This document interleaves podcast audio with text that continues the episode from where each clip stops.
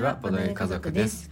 YouTube でボードゲームの動画を投稿したりボードゲームのロゴのデザインなどを行っています、夫のあーくんと妻のまよかでお送りしていきます。よろしくお願いします。この番組は夫婦でまったりとボードゲームについてお話をしていきます、はい。はじめに一つだけ宣伝があります。はい。ボードゲームディスカバリーというボードゲーム家族のボードゲーム家族じゃない ボードゲーム家族のあの企画を今ね進めております。はい。はい。えっ、とボードゲーム制作者さんの方にあのプレゼンを行ってもらうという企画になるので、うん。ボードゲームクリエイターの方デザイナーの方制作者の方、うん。ぜひぜひあの応募していただければと思います。はい。宣伝が下手。はい。下手くそだね。ということでうん、はい、今日の本題ですね、はい。うん。今日お話ししていくのは、うん。ペンデュラムっていうボードゲームうんですね、ううん。ん。これもね福袋でうん。当たったボードゲームなんだけどね。まあこれまた大当たりということで。大当たり。もうねあのうん。パッケージがね、うん。ずーっと僕が気になってて、うん。大好きなパッケージでうん。あーかっこいいって思ってね。うん。で気になってたんですけど、うん。ついにプレイすることができました、うん。中身の方もかっこよかった。すごい独特だった。うーん独特だったね。うん。まあルール説明の時点で独特だったけどね、うんよ こうかルール確認の時点で。うん。なんかわわけわかんなかったけど。まあやってみたらわかるかなみたいな 感じでやってみたけど。そうだね、まああの、まあ、表紙は、まあ多分ジャケット画像載せてるかな。うん。うん。なんかドラゴンとなんか翼の生えたおじいさんみたいなのが、うん。時計台みたいなところを囲んでるんですよね、うんそれがめちゃくちゃ美しいんですけど、うん。このドラゴンとかなんか翼の生えたおじさんとか、うん。あと下の方に実はミノタウルスとかなんかいたりするんですよね、うん。でねこのゲーム意外とその辺ストーリーが作り込まれてるんですよ、うん。いや僕の大好物ストーリーが重厚なゲーム、うん。まさにそれ。うん。に当てはまっているんですよね。う、ん。うん。でゲームシステムはどんなゲームかっていうと、うん。リアルタイムワーカープレイスメント。う、ん。うんこれって両立するんだって感じですよね。うん。うん。確かに。そう。リアルタイムで本当にワーカープレイスメントを行うんですよ、うん。だから砂時計が3つ入っててこの砂時計がここにある間はこれができる。砂時計がこっちにある間はここができる、うん。で砂時計が落ちたら変わるみたいなね、うん。感じで進めていくんですよね、うん。だからもうなんか目まぐるしく状況が変化するうん。でそう。一つのこと考えてる間に、うん。他のところで状況が動いてああっちかあこっちだこっちだみたいなね、感じでわちゃわちゃとうん。進んでいくんですけど、うん。意外とねなんかいや一つの行動を終わってしまうとうん。手待ち時間になったりもするからね、うん。まあ、あのなんだろう忙しい時と忙しくない時とうん。両方あるうん。という感じなんですようね。ん。こんな感じだったねまさに。うん、で、ううんん、うん。何？いやなんでもないよ。なんでもない？そうだな、まあ、ゲームシステムの説明と言いながらそれだけじゃ多分何も分かんないんですけど、うん。えっとね一応じゃあストーリーを説明しましょうか、うん。ストーリーはですねあのこう時代ある世界があって、うん。でそこでなんか混沌の時代があって、うん。そこを混沌の時代を治めたなんか人間がいて、うん。人間は神様の力によって混沌の時代を平和な時代に導きましたと。うん。でもそのでその王様はあの平和な時代を導いたんだけどある日なんかいなくなっちゃったんですよね。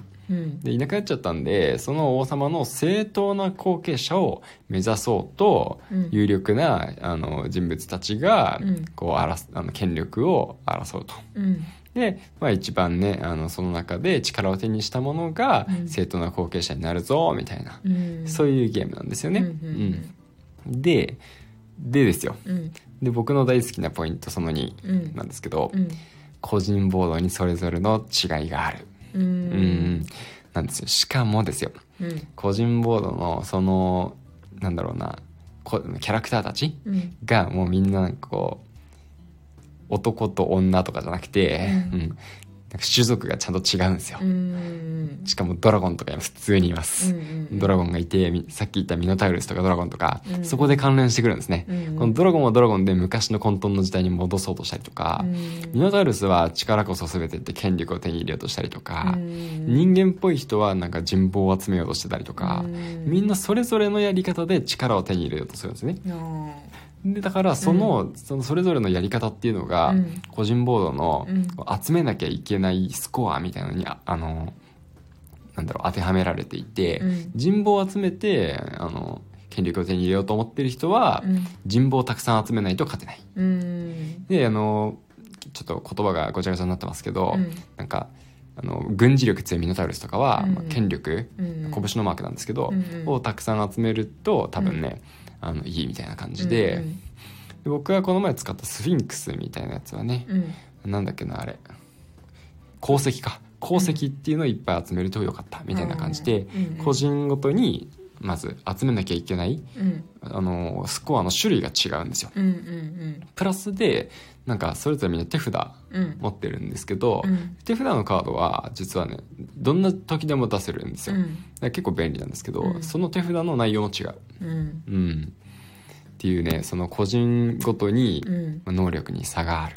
うんうんっていうのがねうんうん。いいですね確かに。そういうの好きだよねそうそう。他ののキャラ使ったらまた別の楽しみ方できるじゃんみうんうたいな、ん。楽しみがねなくなんない。うんうん。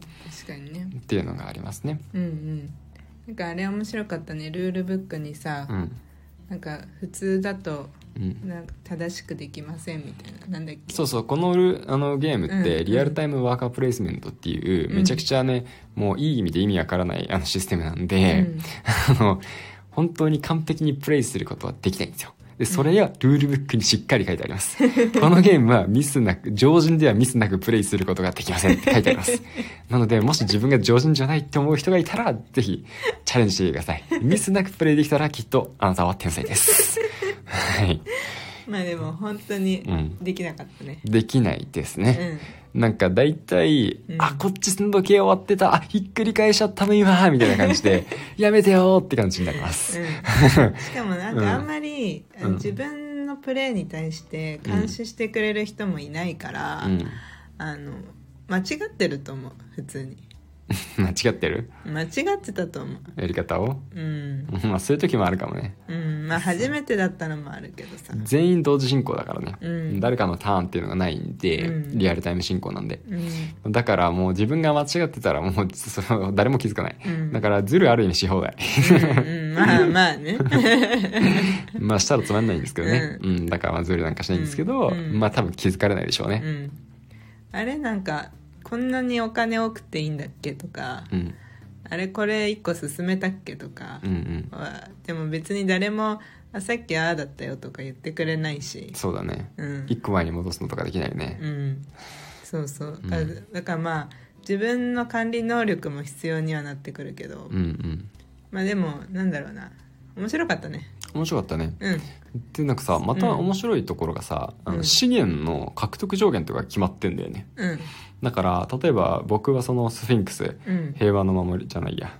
平和の守り手は上級の方だったな。確か、うん。法の守り手みたいなうん。感じだったんですけど、うん。まあ、功績を集めていこうとうん。いうキャラクターで。でうん。文化っていう資源を手に入れると強いみたいな感じだったんですよね、うんでその文化っていうのをなるべくたくさん手に入れるっていうためにこう属種っていうのを獲得すると、うん。文化っていうのがね手に入れやすくなったりするんですよ、うん。まあ、文化に限らずなんですけど、うん。僕はそれで文化手に入れやすくしたんですよ。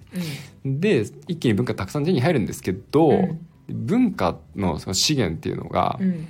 1人当たり10個しかないんですよね、で全員共通の資源じゃなくてもう最初に自分が獲得できるうん。保持できる、うん。あの上限っていうのがもう10個って全員決まってるんですよね、うんうんうん。他の資源も大体そう。うん。そう。なんでたくさん手に入れられる方法があっても、うん。場合によっちゃちょっともったいないことになる、うん。こんなに今手に入れるのちょっともったいないなみたいな、うん。そう。もう限度いっぱいになっちゃうよみたいなうんうんことがあってだから確かに。ねそうたくさん手に入れられるようにどんどんどんどんすればいいっていうわけでもない、うん。ある程度いったらもう十分になっちゃうから、そうなんだよね。それ以上その点について効率化できない。それも面白いよね。面白い面白い、うん。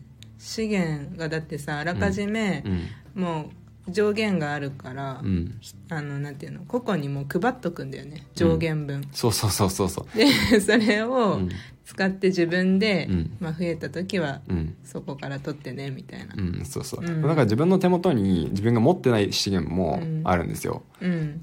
まあ、でも想像してみていただけたらきっとわかるんですけど、うん。もしあの共通の資源だった場合、ん。みんながそこに手を伸ばしまくって もう多分フィールドがとんでもないあの乱闘になるんで、うん。きっとね最初からね、個々人にね、うん。分けて、うん。自分のところから取ってくださいとそうなんだよいうふねうにしたんでしょうね。あ共通のその資源置き場的なやつがないんだよね。そうそうそう。それはすごく珍しくないですか？珍しいね。ワーカープレイスメントで。確かうにね。ーんそうなんだよね。なんか砂時計を使ってリアルタイムでっていうのもねなかなか、あのペンデュラムっていうのゲームを知らない人にとっては、うん。かなり想像しづらいとは思う。いやできないですよね、うんそのまあワーカープレイスメントなんで、うん。ワーカーを配置するんですよね、うん。で砂時計がないところにだけワーカーが配置できるんですよ。うん。で砂時計が来るとアクションが実行されるんですよ。砂時計を置く位置がずれるんだよね。そうそう。うんで砂時計がまたそこからいなくなったらあのまたそこからワーカー動かせるんですよ。うん。だからワーカーを置いてどのタイミングでそこに置いてどのタイミングでのけるかみたいな、うん。っていうのをねもう常に見張ってなきゃいけないんですよね。そうだね。うん。なんか砂時計は、まあ、落ち落ちきってる人落ちきったら、うん。まあ、気づいた人がうん。2位のタイミングでもう一回ひっくり返せばいいんだけど、うん。なんかついさ、うん。あのもうなくなったってなったらさ、うん。もうパッてなんかやりたくなっちゃって。うん、まあでアクションが、ね、実行されるからねそれでね。そうそうそう。あもしくはあの解放されてスケートが動かせるようになるから、うん。大体すぐ動かすことに自分がメリットあるんだよね、まあね、うん。うまくでもちょできてるよ。でもちょっと焦っちゃったなっても思う、ああそういう時もあったうん、のか、あった。なるほどね、まあうん。まだ1回しかやってないんでね、うん。もう一回やると多分深みがわかるでしょう、ん、やってもいいね何回でも。ね、うん。はい。というわけで、はい。今日はペンデュラムについてお話しさせていただきました、面白いのでぜひやってみてください、はい。それではまたお会いしましょう。バイバイ。バイバイ